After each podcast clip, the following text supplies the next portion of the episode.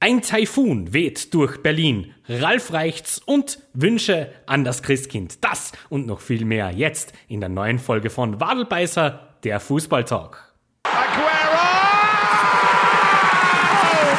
Die Schweden sind ein ganz harter Brocken. Der Ball for Ibrahimovic! Oh,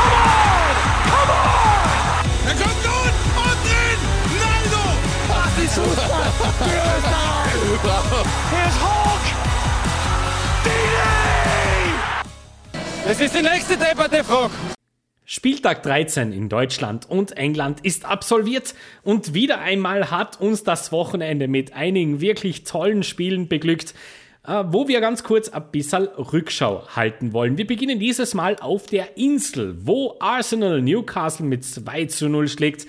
Liverpool bestätigt seine Titelform mit einem 4 zu 0 über Ralf Hasenhüttels Southampton zu Hause. Norwich gegen Wolverhampton 0 zu 0, also der Dean Smith-Effekt ist real. Crystal Palace gegen Aston Villa 1 zu 2, auch Gerard ist also wunderbar gestartet in seine Ära als Aston Villa Head Coach. Brighton und Leeds trennen sich mit 0 zu 0.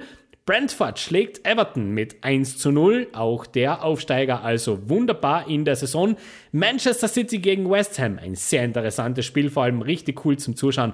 2 zu 1 gewinnen die Citizens. Leicester gegen Watford 4 zu 2 und Chelsea trennt sich mit Manchester United im Game of the Week mit 1 zu zu 1. Also ebenso ein sehr, sehr interessantes Spiel. Das, und so ehrlich muss man sein, spielst du es 100 Mal, gewinnt Chelsea 99 Mal. Aber ähm, Stats sind halt auch nur die halbe Wahrheit, wenn du so eine Effizienz wie United hinkriegst und vor allem äh, seitens Chelsea in der zweiten Hälfte mh, hm, irgendwie so nichts mehr wirklich funktionieren mag dann schaut es eben genau so aus, dieses Ergebnis. Und wir schauen an der Stelle weiter in unser Nachbarland. Dort äh, auch sehr, sehr interessante Spiele. Stuttgart endlich wieder mal siegreich gegen den FSV 105. 2 zu 1 gewinnt man am Freitag zu Hause. Hertha trennt sich mit Augsburg 1 zu 1. Ein Unentschieden mit Folgen. Mehr dazu später. Bochum 2 zu 1 gegen Freiburg. Also, die Freiburger sind doch offensichtlich besiegbar. Dieses Mal war es sogar ein Aufsteiger. Köln gegen Mönchengladbach in einem wilden Spiel, vor allem was die Atmosphäre betrifft. Mit 4 zu 1 gewinnen also die Kölner das Rhein-Derby. Da war richtig Feuer drinnen, auch wenn das meiner Meinung nach mindestens um zwei Tore zu hoch ausfällt. Kreuzer führt gegen Hoffenheim 3 zu 6. Was für eine Scoreline. Und führt kann einem wirklich beinahe leid tun. Wird führt den Tasmania-Berlin-Rekord knacken. Es schaut zumindest nicht so wirklich unwahrscheinlich aus, denn Fürth bekommt im Moment sehr, sehr viele Schönheitspreise. Nur in der, in der, in der alten Tradition ab, von Absteigern ist es halt so, die kriegen im Moment richtig viele Komplimente, aber stehen am Ende des Tages ohne Punkte da. Beziehungsweise man hat einen.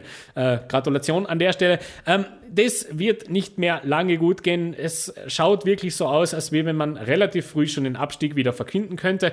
Das kommt meiner Meinung nach auch sehr darauf an, was man in Fürth daraus macht. Wolfsburg gegen Dortmund 1 zu 3. Also auch Florian Kofeld ist offensichtlich besiegbar. Dieses Mal regeln es dann furiose Dortmunder. Das war richtig cool zum Anschauen, dieses Spiel. Vor allem die erste Hälfte hatte richtig Feuer drinnen. Da haben sich zwei Mannschaften begegnet, die sich nichts geschenkt haben. Äh, in der zweiten Hälfte war dann eben Dortmund ein bisschen effektiver und vor allem auch, ähm, muss man sagen, und ich weiß, darüber sollte man immer recht wenige Worte mittlerweile verlieren, aber wenn alle Spieler so eine Mentalität wie Erling Haaland hätten und so weiter und so fort, gell? Aber ähm, für ein 3 zu 1 auswärts gegen Wolfsburg passt das und ähm, dementsprechend können wir sehr äh, positiv auf das nächste Wochenende schauen, wo sich Dortmund mit dem Sieger äh, aus dem Spiel FC Bayern gegen Arminia Bielefeld zum großen Klassiker trifft. Die Bayern gewinnen nämlich dieses Spiel mit 1 zu 0 und das hat zwischendurch wirklich nach Arbeit ausgesehen.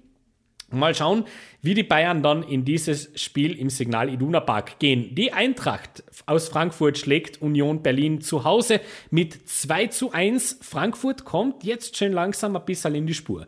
Union Berlin hat man gemerkt, das unter der Woche hat Kraft gekostet und die Frankfurter zeigen tatsächlich die beste Saisonleistung. Äh, auch wenn es wieder ein Last-Minute-Treffer äh, ist, der dieses Spiel entscheidet. Aber wenn es so ist, wird äh, Oliver Glasner in den nächsten Wochen recht ruhig schlafen können. Hat am Anfang der Saison nicht so ausgesehen, aber die Eintracht scheint sich jetzt ein bisschen zu fangen. Und wer sich nicht fängt, immer noch nicht, ist äh, der Dosenclub. RB Leipzig verliert nämlich zu Hause gegen Leverkusen mit 1 zu 3. Dazu fairerweise einige Corona-Fälle bei RB Leipzig. Man ist weit weg von der Bestbesetzung in diesem Spiel. Trotzdem ist es natürlich äh, eine Krux mit diesem Verein. Immer dann, wenn man glaubt, aber jetzt geht die Saison so richtig los, dann kommt der nächste Tiefschlag. Ähm, ist eine gebrauchte Geschichte bisher für die Leipziger. Das scheint so noch nicht wirklich zu funktionieren. Mal sehen, wie lange man da Geduld hat und vor allem auch mit der alten Red Bull-Schule, die mit Jesse Marsch und Achim Bayer-Lorzer dort äh, eingezogen ist, noch weitermachen wird. Ich bin sehr, sehr gespannt. Ähm, viel, und das muss ich, muss ich an der Stelle wirklich äh, sagen, ich glaube, so viel werden sie sich nicht mehr erlauben können. Aber wir bleiben dran, wir bleiben drauf und gehen an der Stelle weiter zu den Schlagzeilen der Woche. Die Schlagzeilen der Woche. Ich sage ja Eier, wir brauchen Eier. Und dieses Segment beginnen wir natürlich mit einer Trainerbestellung, die für Furore gesorgt hat. Nämlich Ralf Rangnick wird also Head Coach bei Manchester United, zumindest bis zum Saisonende, denn bis dorthin läuft der Vertrag als Trainer und dann winkt ihm ein Zweijahresvertrag als Berater bei den Red Devils. Eine Entscheidung, die äh, für erstens einmal bei mir persönlich für Stirnrunzeln sorgt, weil ich tatsächlich nicht so wirklich verstehe, wohin die Reise gehen soll. Bei Fans, bei Experten, bei Trainerkollegen aus der Premier League äh, hat diese Nachricht eingeschlagen wie eine Bombe. Sämtliche deutsche Trainer, die da drüben arbeiten, haben sofort, ähm, waren sofort zur Stelle, um äh, ja, Sorge äh, auszusprechen. Äh, Jürgen Klopp hat mir da sehr, sehr gut gefallen, der gesagt hat, es ist eine sehr schlechte Nachricht für uns, dass Ralf Rangnick kommt, denn da kommt ein absoluter Top-Trainer. Thomas Tuchel ist ja auch ein Rangnick-Schüler im Grunde, hat zumindest immer wieder einmal betont, wie viel er von ihm auch mitgenommen hat auf seiner Trainerlaufbahn und generell natürlich für einen Verein, der dort steht, wo United steht, auf jeden Fall sehr, sehr spannend, diese Entscheidung, Ralf Rangnick mit an Bord zu holen. Denn wenn er was kann, ist das auf jeden Fall eine Identität zu entwickeln, die vor allem, wenn man sich den Fußball anschaut, die Manchester United im Moment spielt, hat man nur in das Spiel gegen Chelsea reinschnuppern müssen, sowas von gegensätzlich daherkommt zu dem, wie man im Moment auftritt. Also im Moment hat man das Gefühl, man spielt tatsächlich eher diesen Mourinho-Ball.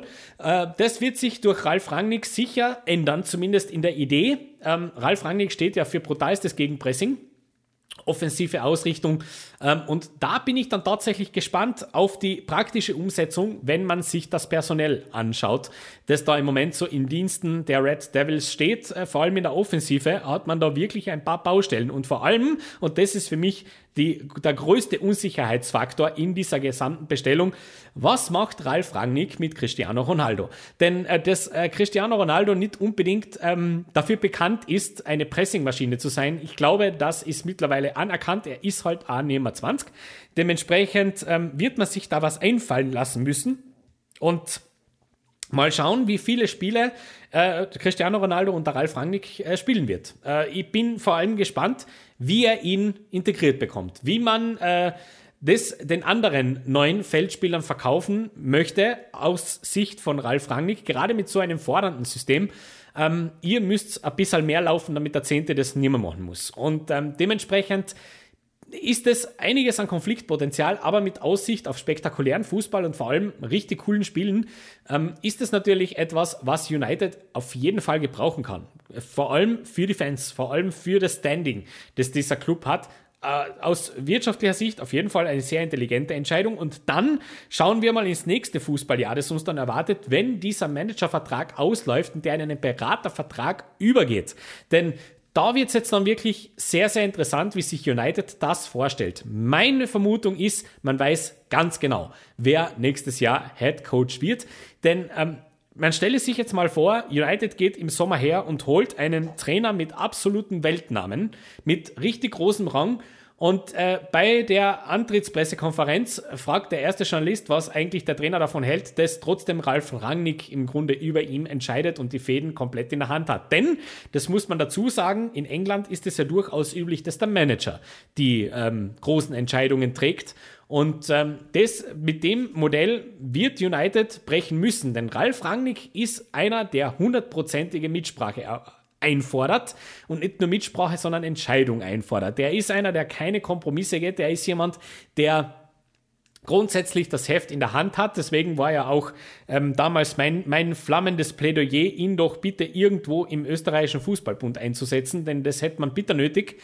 Jetzt hat er natürlich einen sehr, sehr viel größeren und wichtigeren Arbeitgeber gefunden und äh, Ralf Rangnick kann man nur gratulieren zu dieser Entscheidung. United ruft genau einmal an und das macht man natürlich. Wie gesagt, meine Vermutung ist, man weiß genau, wer Trainer ist ähm, nächstes Jahr und wenn man sich vor allem die Rangnicksche Spielphilosophie so vor Augen führt, ja, da wird der Kandidatenkreis schon eher klein. Also ich bin dann durchaus der Meinung, also jetzt gestern zum Beispiel ist das äh, Gerücht hervorgekommen, man hätte Roberto Mancini im Auge. Das stelle ich mir wild vor. Also Mancini und der Rangnick, hm, weiß nicht, vor allem mit seiner Vorgeschichte zu Man City. Tatsächlich gibt es mit der Rangnick-Bestellung einen neuen absoluten Favorit für mich und das ist Erik Den Hach. Also äh, das wäre jetzt natürlich wie die Faust aufs Auge, wird sowas passen. Ähm, gerade mit der Art und Weise, wie Rangnick Fußball denkt, wie er vor allem auch wirtschaftliche Fußballentwicklung denkt. Ähm, ja, wäre das jetzt die obvious Pick. Und es wäre auch, und das muss ich auch dazu sagen, es wäre jetzt für Erik Ten Hag höchst, höchst an der Zeit, diesen Schritt zu gehen, denn äh, sonst riskiert er tatsächlich ein ewiges What-If zu bleiben. Denn ja, Ajax äh, spielt im Moment einen sehr, sehr erfrischenden Fußball, absolut cool zum Anschauen, aber es ist halt, und leider Gottes, ich bin kein Fan davon, das so sagen zu müssen, aber es ist halt Ajax. Ja, und das ist halt die holländische Liga und es ist halt jetzt nicht konstant auf Top-Niveau. Und um sich dieser endgültigen Bewertung im Grunde stellen zu können, die man über Erik Den Haag früher oder später ja anstellen muss, glaube ich, ist es unumgänglich, irgendwann mal den Schritt in eine richtige Top-Liga zu gehen und das würde passen. Meiner Meinung nach sollte man das so machen. Und wir gehen weiter zu einem weiteren richtig, richtig großen Thema, das vor allem die deutsche Fußballwelt wirklich erschüttert und erregt hat. Der Ballon d'Or wurde vergeben. Wir haben es thematisiert an dieser Stelle. Unser Favorit war ja an der letzten Stelle aus reinen sportlichen Gründen natürlich Robert Lewandowski, der den gewinnen sollte. Ich habe aber tatsächlich ähm, immer so im Hinterkopf gehabt, Don't count, don't count out Messi, weil Messi hat die Titel und genau so ist es gekommen. Der Ballon d'Or geht also zum siebten Mal zu Lionel Messi. Robert Lewandowski bekommt den Trostpreis, den man sich ganz kurz vor der Show plötzlich ausdenkt. Ähm, als Striker of the Season, also Stürmer der Saison und Lionel Messi also darf sich jetzt die siebte Trophäe in den Schrank stellen. In Paris wurde das natürlich sehr, sehr groß gefeiert. Und Deutschlands Fußballjournalismus bzw. Fußball-Twitter hat wirklich am Rad gedreht. Ja, man äh, hatte fast den Eindruck, jetzt ist die Fußballwelt nicht mehr die, die sie vorher war. Es hat teilweise Super League-Dimensionen angenommen. Lothar Matthäus verstand die Fußballwelt nicht mehr. Toni Kroos hat im Podcast geledert. Ähm, es war die gesamte Fußballwelt in Aufruhr. Und äh, viele möchten jetzt auch hergehen und sagen, naja, das ist nicht verdient, dass Lionel Messi diesen Preis gewonnen hat. Und ich möchte jetzt herstellen und sagen, doch, das ist verdient. Es ist nur die Sache, wer verdient mehr. Das ist die, die große Diskussion, die man hier aufmachen muss. Tatsächlich ist es nämlich so, dass, also jeder, der mir erzählen möchte, Lionel Messi hat diesen Preis heuer nicht verdient, den muss ich an der, möchte ich an der Stelle einfach nur mal auf ein paar Statistiken, ähm, die so rumgeistern, aufmerksam machen. Ähm, erstens mal, es war eine sehr, sehr knappe Wahl. Ja, es war wirklich eine sehr, sehr knappe Entscheidung. 613 Punkte hat Messi gesammelt, Lewandowski hat 580 gesammelt. Und jeder, der jetzt eben, naja, wieder Messi und äh, es hätte aber Lewandowski verdient, ja, meine Wahl wäre auch Robert Lewandowski gewesen, denn es ist eine einmalige Chance, das muss man wirklich sagen. Bevor wir aber zu diesem Punkt kommen, ganz schnell ein paar Statistiken. Im Gegensatz zu Robert Lewandowski, der deutscher Meister geworden ist. Super Leistung, grandios. Messi hat halt die Copa America gewonnen. Und nicht nur das, er war Spieler des Turniers und hat auch den Torschützenkönig in diesem Turnier ähm, abgestaubt. Ich glaube, meiner, meiner ganz persönlichen Meinung, die Ballon d'Or-Wahl war geschlagen, als Messi die Copa geholt hat. Denn das war der Titel, der ihm gefehlt hat. Das war jetzt seine Sternstunde und er hat diesen Titel nicht im Vorbeilaufen irgendwie mitgenommen, sondern er war der bestimmende Spieler. Dementsprechend glaube ich, dass diese Wahl an der Stelle vorbei war, so schade für Robert Lewandowski das auch ist. Und jetzt schauen wir ganz kurz auf die Statistiken. Äh, es ist halt auch so, dass Messi im Vergleich zu Lewandowski fast in allen Bereichen seine zugegebenerweise im Vergleich zu Robert Lewandowski kleine Nase vorne hat. Äh, Assists 16 zu 8. Zuspiele 2, 2525 zu 715. 224 Dribblings zu 48, 31 Tacklings zu 12 und 118 Torchancen kreiert zu 55. Und sogar die spielentscheidenden Treffer gehen mit 9 zu 8 zu Lionel Messi. Also ähm, an der Stelle muss ich leider auch für mich, weil ich auch meine Meinung war, Robert Lewandowski muss den Preis gewinnen. Und warum, sage ich gleich. Lionel Messi hat diesen Preis verdient. Gratulation zu La Pulga. Ähm, wunderbar, wird sein letzter sein, weil in Paris läuft es nicht, dementsprechend passt. Ähm, ja, warum wäre jetzt dieser Preis für Robert Lewandowski so wichtig gewesen und warum geht die Fußballwelt so steil, ist relativ einfach zu erklären. Das war eine Once-in-a-Lifetime-Chance für die deutsche Bundesliga. Ähm, das muss man nämlich auch immer über die individuelle Auszeichnung stellen, die Robert Lewandowski aufgrund seines Torrekords, natürlich ist er übermenschliche Leistung. Da reden wir von einem Rekord, der eigentlich nicht zu brechen war. 40 Tore. Den hat er gebrochen, steht jetzt bei 41. Und die deutsche Bundesliga hatte hier eine immense Chance. Eine immense Chance für die Außenwirkung. Die Bundesliga wird nämlich gerade in den letzten Jahren immer so ein bisschen als Ausbildungsliga abgestempelt. Das sieht man vor allem daran, dass sehr, sehr viele junge Talente, vor allem aus, aus England ähm, und Spanien, in die deutsche Bundesliga kommen, dort so die ersten richtig großen Spiele machen und dann für ganz, ganz teures Geld entweder auf die Insel oder irgendwo anders hinwechseln. Ähm, jetzt hätte man eben durch diese Auszeichnung die Möglichkeit gehabt, auch die Bundesliga in neue Höhen zu heben, denn sie würde den Weltfußballer beherbergen. Ein Zeichen eben auch für vor allem diese ganz, ganz jungen Talente, die den nächsten Schritt gehen möchten.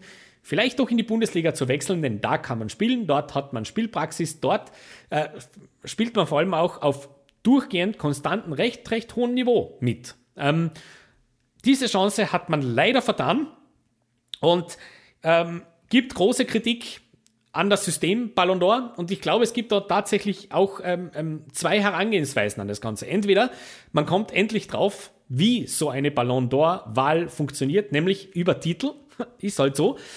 Oder zweite Möglichkeit, man äh, kommt jetzt auch endlich zum, äh, zum Schluss, dass die Wahl nicht alles ist und dass die eigentlich wurscht ist. Und eins von den beiden wird es sein müssen. Ähm, ja, lasst uns gerne wissen, auf welchem Zug, auf welchen Zug ihr aufspringt, wenn es um diese zwei Herangehensweisen geht. Auf jeden Fall ähm, noch einmal an dieser Stelle gesagt, sehr, sehr schade für Robert Lewandowski. Gratulation an Lionel Messi. Und auch den Drittplatzierten wollen wir nicht rauslassen. Das wäre nämlich tatsächlich die Wahl gewesen, die, wenn man sich die letzten Jahre so anschaut, die logischste gewesen wäre. Jorginho ist nämlich Dritter geworden, vollkommen verdient, ein toller Kicker. Ähm, ja, wie gesagt, äh, eine sehr ähm, kontroverse Wahl, die da abgelaufen ist. Lasst uns auch bitte gerne wissen, wer ähm, hätte dann wirklich mehr verdient? War Lewandowski oder war es doch, doch Messi? So, und wir gehen weiter zum nächsten News-Thema. Rudi Völler hat sich nämlich zu einem Thema geäußert, das auch hier beim Wadelbeißer konstantes Thema ist. Der Video Assistant Referee. Ich weiß äh, und täglich grüßt das Murmeltier. Rudi Völler hat eine tolle Idee.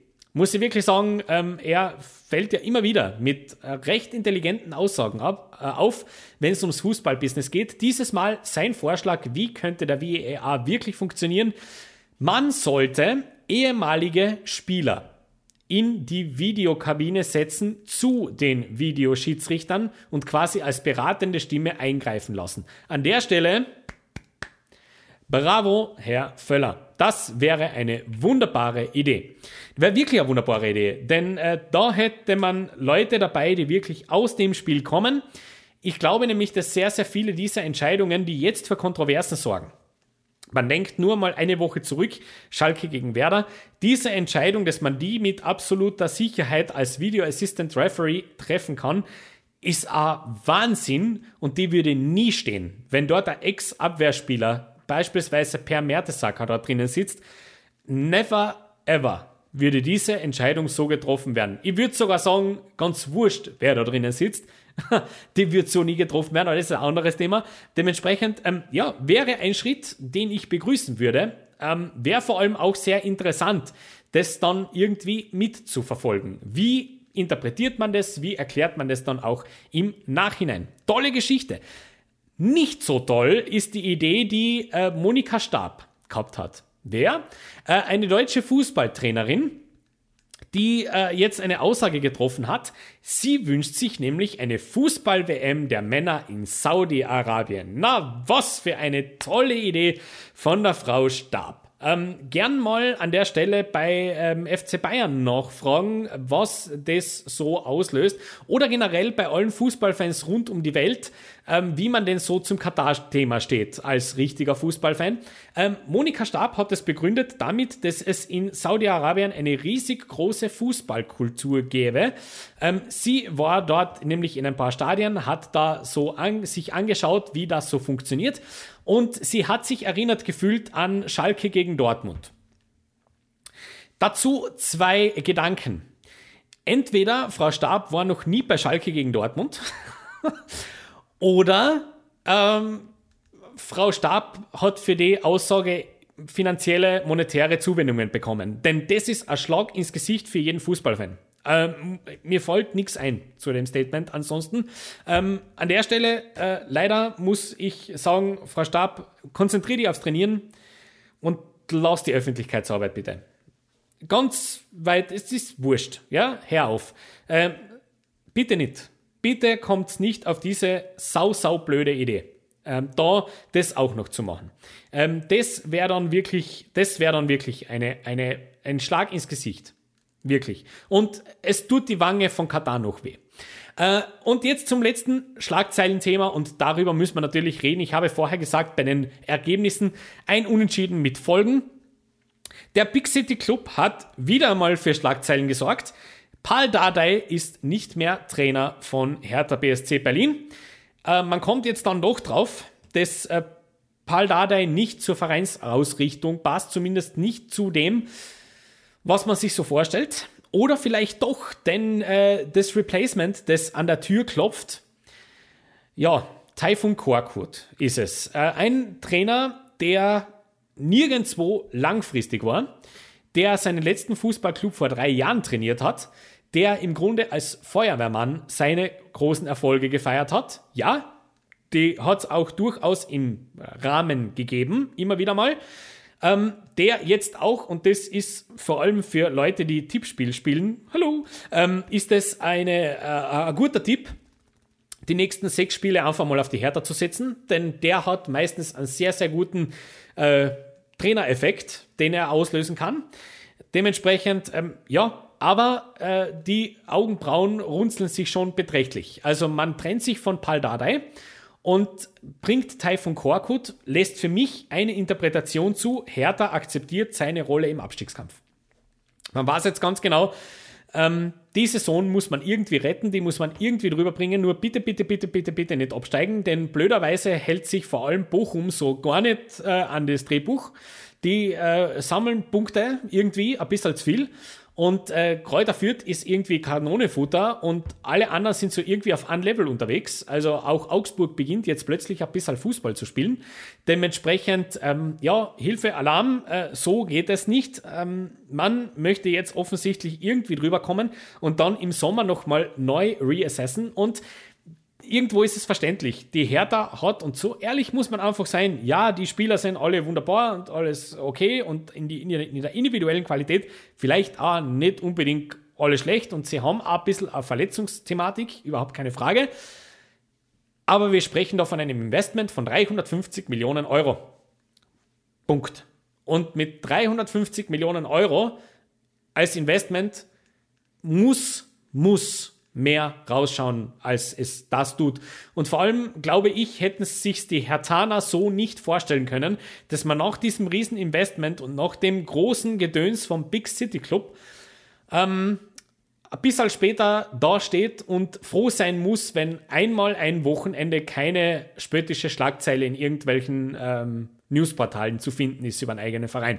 Ich glaube nicht, dass das der Anspruch war, den man ähm, sich selber umgehängt hat, als Lars Windhaus da reingestiegen ist in den Verein. Wahrscheinlich eine alternativlose Entscheidung, die man irgendwann hat treffen müssen. Ja, ich mache mir nach wie vor schwerste Sorgen um die Hertha, nicht mehr um diese Saison, denn äh, ich glaube tatsächlich, das wird Korko tupen. Aber langfristig glaube ich, dass das nicht gut ausschaut für die Hertha. Dementsprechend, äh, wir bleiben auch da garantiert am Ball und äh, wechseln jetzt an der Stelle weiter zum wunderschönen und sehr weihnachtlichen Thema der Woche. Das Thema der Woche. Aber dass Sie das nicht sehen, da kann ich nichts für, ja? Vielleicht haben Sie Ihre Haare in die Augen hangen. Nee, ich weiß es nicht. Liebe Zuhörerinnen und Zuhörer, die Adventszeit ist gekommen. Äh, letztes Wochenende haben wir die erste Kerze am Adventkranz angezündet und somit kommt jetzt auch die besinnliche, die stille Zeit auf uns zu. Und gleichzeitig ist das eine Zeit, wo man sich sehr große Gedanken über das macht, was uns in vier Wochen unterm Christbaum erwartet. Die Kinder beginnen so ähm, Wunschzettel zu schreiben. Und uns aus der Wadelbeißer Redaktion hat auch dieses Thema sehr, sehr beschäftigt und wir haben uns gedacht, wir machen einen Rundruf. Wir kontaktieren die vier Top-Clubs aus der deutschen Bundesliga und der englischen Bundesliga und äh, haben die jeweils Verantwortlichen gebeten, uns ihre natürlich streng vertraulichen und absolut inoffiziellen Wunschzettel für das Weihnachtsfest 2021 zukommen zu lassen. Und eine große Überraschung, wirklich alle acht Clubs haben das auch so gemacht. Ja, absolute Weltsensation bei unserem Fußball-Podcast hier. Und äh, wir sind ja beim Wadelbeißer äh, Team Christkind. Also bei uns kommt noch das Christkind und dementsprechend haben wir uns von der Wadelbeißer Redaktion gedacht, wir holen uns die wohl engelhafteste Stimme, die unsere Redaktionsräume so zu bieten haben, um wirklich einmal ganz kurz Christkind zu spielen. Wir werden nämlich jetzt diese Wunschzettel öffnen und ich begrüße an meiner Seite unsere Renate. Hallo. Hallo. So, ähm, du hast keine Ahnung, was in diesen Briefen da drinnen steht. Wir haben die natürlich exklusiv äh, von den Vereinsverantwortlichen geschickt bekommen und äh, würde sagen, wir beginnen damit, diese ähm, Briefchen, die da vor uns so liegen, zu öffnen. Und ähm, möchte dich gleich zu Beginn fragen, äh, starten wir in England oder in Deutschland? Ich bin schon sehr gespannt und würde gern mit Deutschland starten. Sehr, sehr gut. Äh, die Reihenfolge ist dir überlassen. Bitte sag uns nur ganz kurz, welcher Club oder das Briefchen, welches Clubs du öffnest und dann schauen wir mal, was da so drinnen steht. Mhm. Starten wir mal mit Dortmund. Der BVB im Moment Zweiter in der Tabelle hat uns ein wunderschönes Briefchen geschickt. Was steht denn im Wunschzettel an das Christkind drinnen, wenn es nach dem BVB geht? Bitte sehr. Pandemie vorbei, für medizinische Experimente. Okay. Ähm, wir haben natürlich dann auch gebeten um ein kurzes Statement, um das zu erläutern, falls das nicht klar ist, was man damit meint.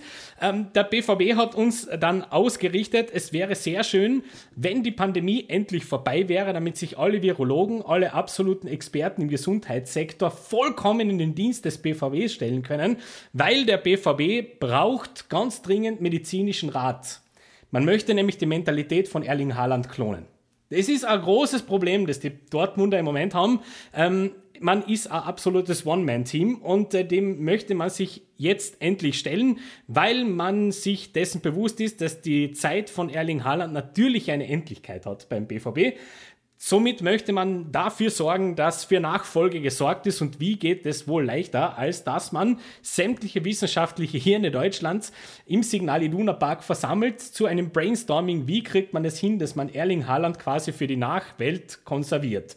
Und ähm, finde ich einen sehr, sehr tollen Wunschzettel, finde ich cool. Vor allem den ersten Teil würde ich absolut unterschreiben. Also den Wunschzettel werden wir ganz, ganz hoch hängen. Der BVB also mit einem sehr, sehr kreativen Wunsch. Wir schauen weiter nach. Leverkusen. Im Moment Tabellendritter. Oh, wir bleiben thematisch sehr ähnlich.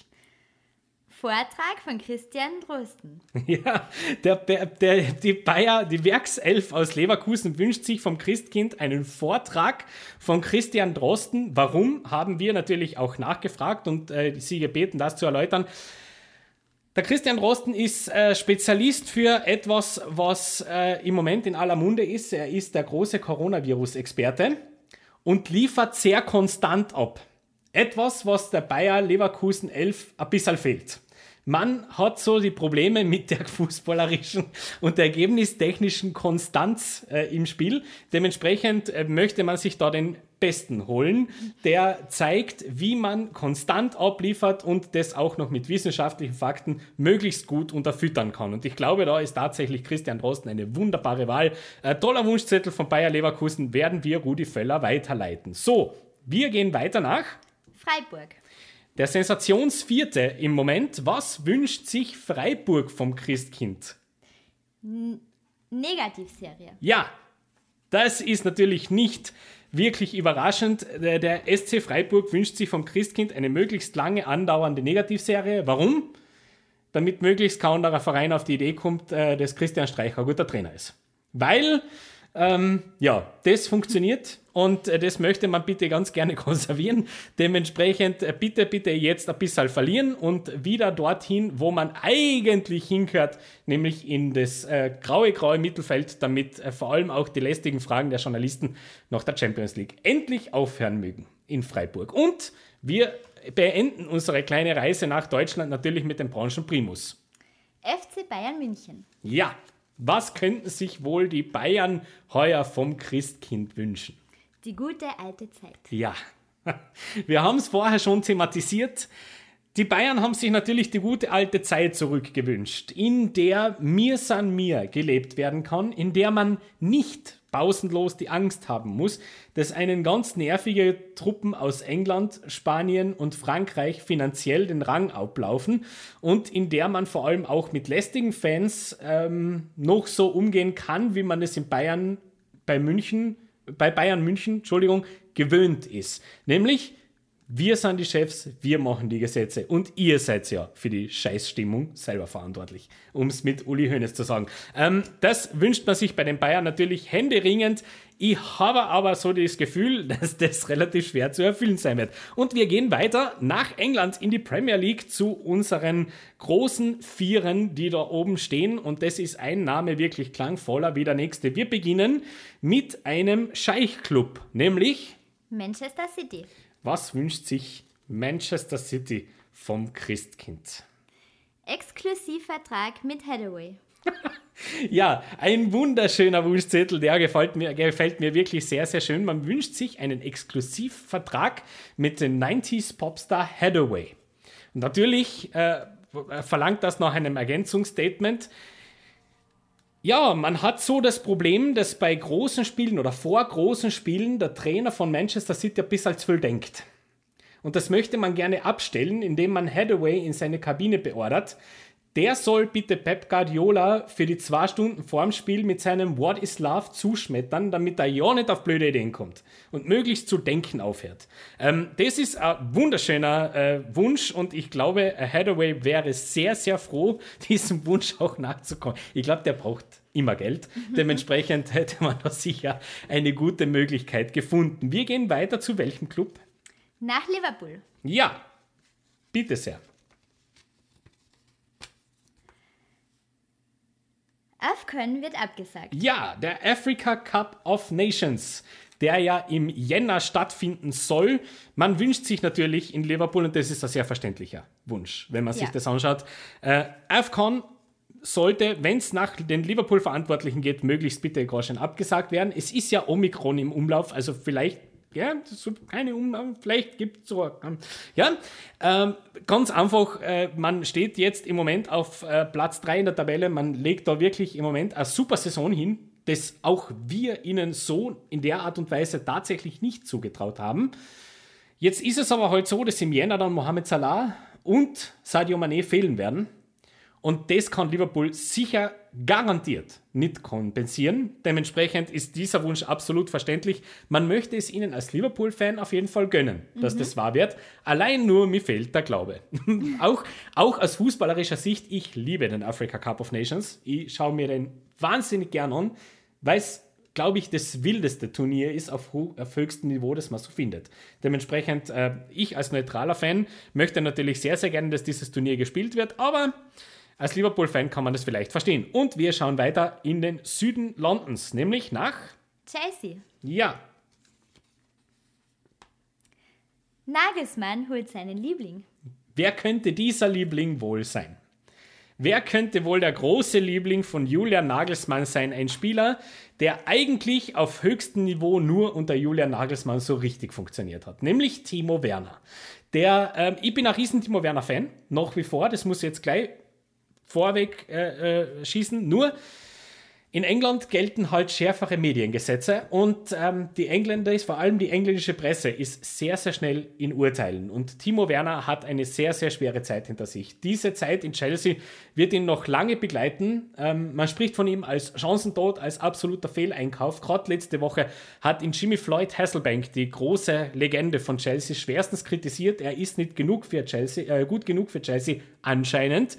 Ähm, ja, jeder, der das sagt, meiner Meinung nach, äh, weiß auch nicht, was Timo Werner wirklich beiträgt zum Spiel von Chelsea. Nur, ähm, das scheint so ein bisschen eine Sackgasse zu sein und nicht zuletzt auch für den Club eine kleine Sackgasse zu sein, denn man kommt aus der Negative Publicity bezüglich Timo Werner nicht so leicht raus. Dementsprechend äh, wird man natürlich in London sehr, sehr genau hinschauen. Vielleicht kriegen ja die Bayern den Timo Werner Wahn. Vielleicht ist ja Julian Nagelsmann doch noch bereit, äh, ihn nach München irgendwie zu lotsen, spätestens im nächsten Sommer.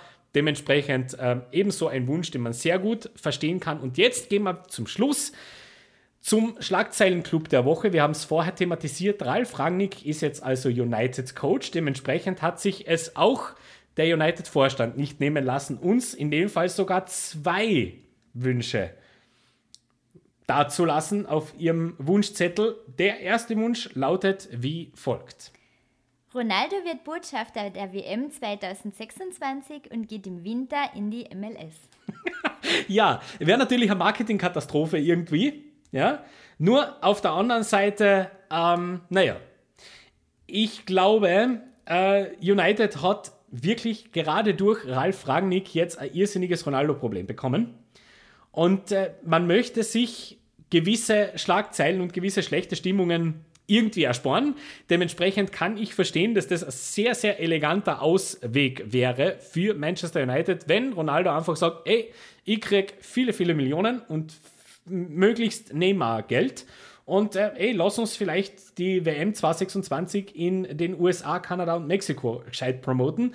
Vielleicht äh, hat Los Angeles Galaxy noch einen Platz für mich und äh, wir machen das so. Und der zweite Wunsch dreht sich um Ed Woodward. Tatsächlich, dem Sportdirektor wird er keine Freude haben, dass der Sport einen Wunsch bezüglich ihn abgefeuert hat. Aber der lautet wie folgt.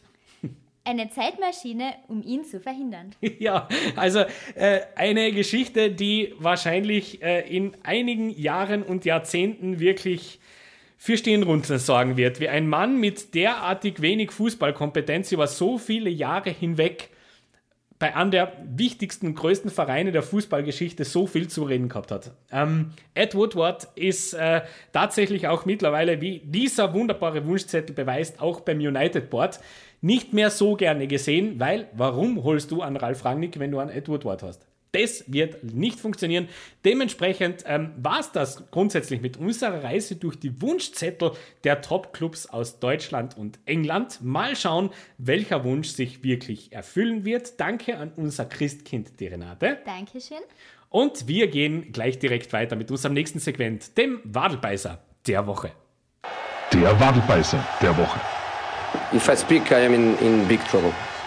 Unser Award für den Wadelbeißer der Woche geht heute nach Hütteldorf. Ja, wir bleiben in Österreich dieses Mal äh, und zwar Ferdinand Feldhofer. Und es ist höchst an der Zeit, dass man äh, über ihn einmal ein bisschen spricht. Aber nicht ganz so lang, aber zumindest ein wenig.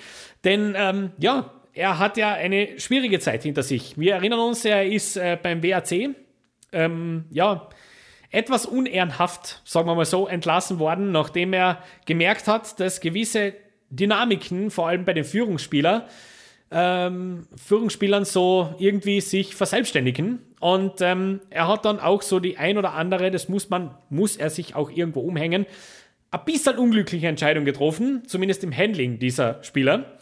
Und äh, ja, hat jetzt eben lange nicht, keine Zeit mehr äh, neben dem grünen Rasen verbracht. Und jetzt wird es ganz grün bei ihm, denn er ist der neue Coach von Rapid Wien, nachdem man sich ähm, von äh, Didi Kübauer getrennt hat, der übrigens Kandidat in Hannover ist. Sehr, sehr spannend. Ähm, jetzt ist also äh, Ferdinand Feldhofer at the wheel in Hütteldorf und tatsächlich muss ich an der Stelle einmal ganz kurz sagen, Gratulation, liebes, äh, lieber Vorstand von Rapid Wien. Meiner Meinung nach habt ihr eine gute Entscheidung getroffen. Ähm, Ferdinand Feldhofer wird euch viel Spaß machen, denn er steht für einen coolen Fußball. Das hat er auch in Wolfsberg immer wieder mal ähm, gezeigt. Und eine große Geschichte, die jetzt ähm, Rapid Wien von Wolfsberg doch abhebt. Er hat bei Rapid Wien mit einem starken Kollektiv zu tun, wo es jetzt nicht unbedingt drauf ankommt, große und altgediente Allstars zu bedienen. Äh, jetzt geht es wirklich darum, etwas Neues zu entwickeln. Und er ist tatsächlich, und ich komme wieder mit einem Wolfsberg-Stat, nach Gerhard Struber der zweiterfolgreichste Trainer in der Vereinsgeschichte. Er hat ähm, den WRC in der Europa League geführt, nicht nur das, er hat sie auch weiterkommen lassen. Also es ist über die K.O.-Phase gegangen unter ihm. Ähm, er hat ein bisschen ein Resümee ges gesammelt, dementsprechend eine feine Entscheidung. Bin sehr gespannt, Rapid unter ihm zu sehen. Bin auch neugierig, wie man sich ähm, vor allem taktisch jetzt aufstellen wird und wie vor allem auch wie nachhaltig das sein wird.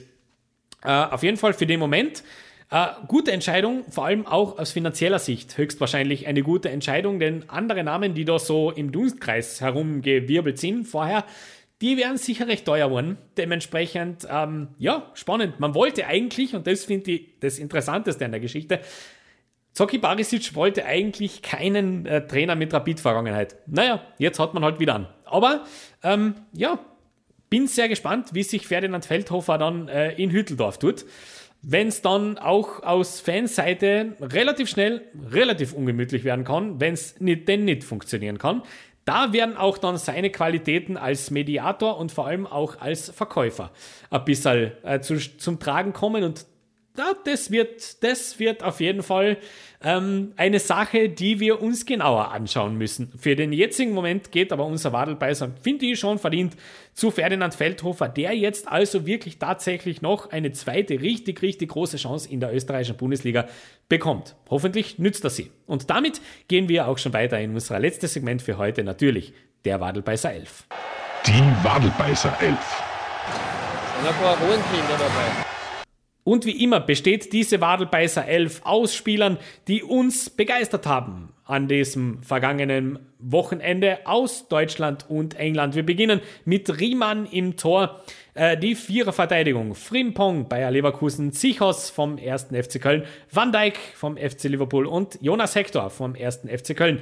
Als Sechser bieten wir John McGinn auf von Aston Villa. Vorne das Dreier-offensive Mittelfeld. Marco Reus vom BVB, James Madison von Leicester City und Diaby vom von Bayer Leverkusen und vorne das Zweier Sturmtraum-Duo kommt ebenso aus der Premier League, nämlich Jamie Vardy von Leicester City und Diogo Jota vom FC Liverpool. Und damit, mit dieser, glaube ich, sehr, sehr spektakulären ähm, Wadelbeißer 11 beenden wir die heutige Episode von Wadelbeißer, der Fußballtalk. Bitte Schaltet auch nächste Woche wieder ein. Wir sehen uns nämlich nach diesem nächsten Spieltagswochenende wieder oder hören uns besser gesagt wieder.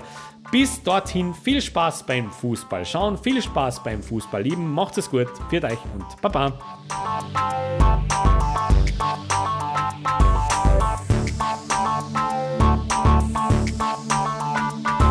Ich habe fertig. Gute Nacht.